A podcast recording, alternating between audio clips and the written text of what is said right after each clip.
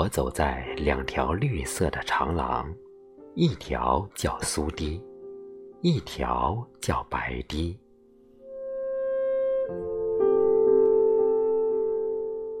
苏白两堤，繁花点缀在明亮夜色织成的绿中，盎然着。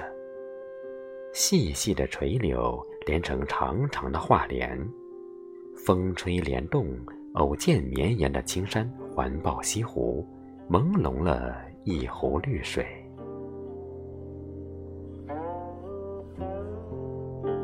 而风也是绿色的，风吹起的一湖微澜，柳枝袅袅的倒影也欢腾起来。绿意就像唱着歌荡漾，那歌声也似绿油油的甜美。追逐着湖山一色，我不由得吟诵起《爱卿绿》中的诗句来：刮的风是绿的，下的雨是绿的，流的水是绿的，阳光也是绿的。所有的绿集中在一起，挤在一起，重叠在一起，静静地交叉在一起。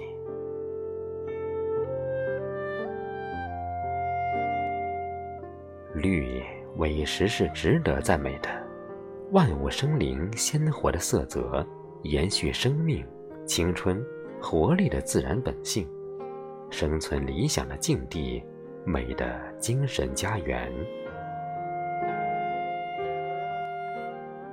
绿色慷慨的关爱和温婉的柔情，滋润了自然界所有的生灵。这派可贵的纯净和富裕的生机，物化在丰厚的土壤，无需喧哗炫耀，无需矫揉造作，就这样悠然朴实，连天接地。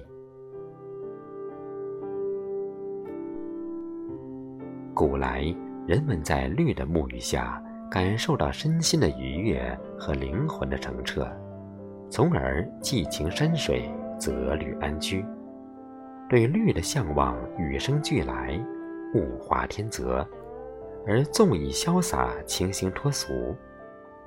对绿色自然的崇尚，体现了古老的中华文化，先哲们倡导的天人合一的思想。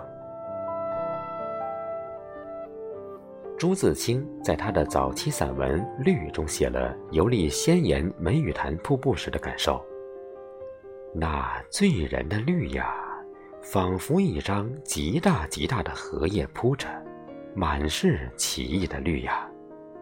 我想张开两臂抱住它，但这是怎样一个妄想呀？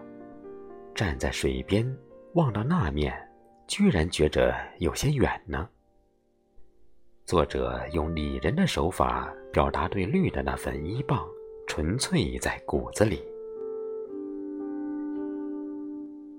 就像朱自清惊诧于梅雨潭的绿那样，绿色自然强烈的昭示，生活不再地老天荒，灵魂不再浮躁嘈杂，而许多时候，人们麻痹了对绿的感知。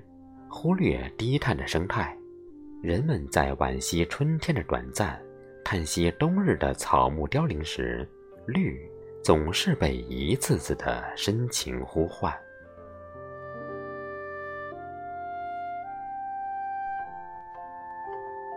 三十多年前，杭州一场百年不遇的台风，一夜间街上浓荫如盖的梧桐，湖畔堤边。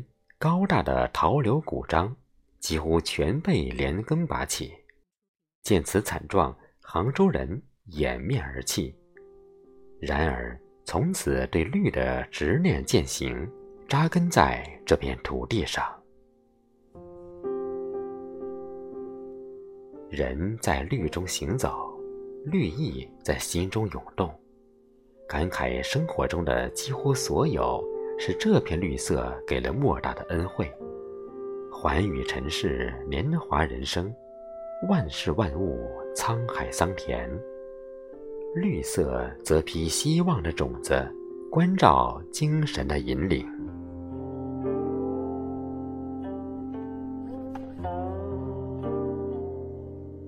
就这样走进绿的境遇，委身绿的怀抱，宛如一茎小苗舒展在生命的每个角落，嫩绿的、浅绿的、翠绿的、淡绿的、粉绿的、墨绿的。执着的勃发，萌动着力量。这力量润物丰盈，内敛虔诚，如诗一样，使人灵秀明志。当我走在这一派绿色，环顾四周，绿水青山，于是绿色慰藉的生活之美，便曼妙在内心，便给予我精神的归属。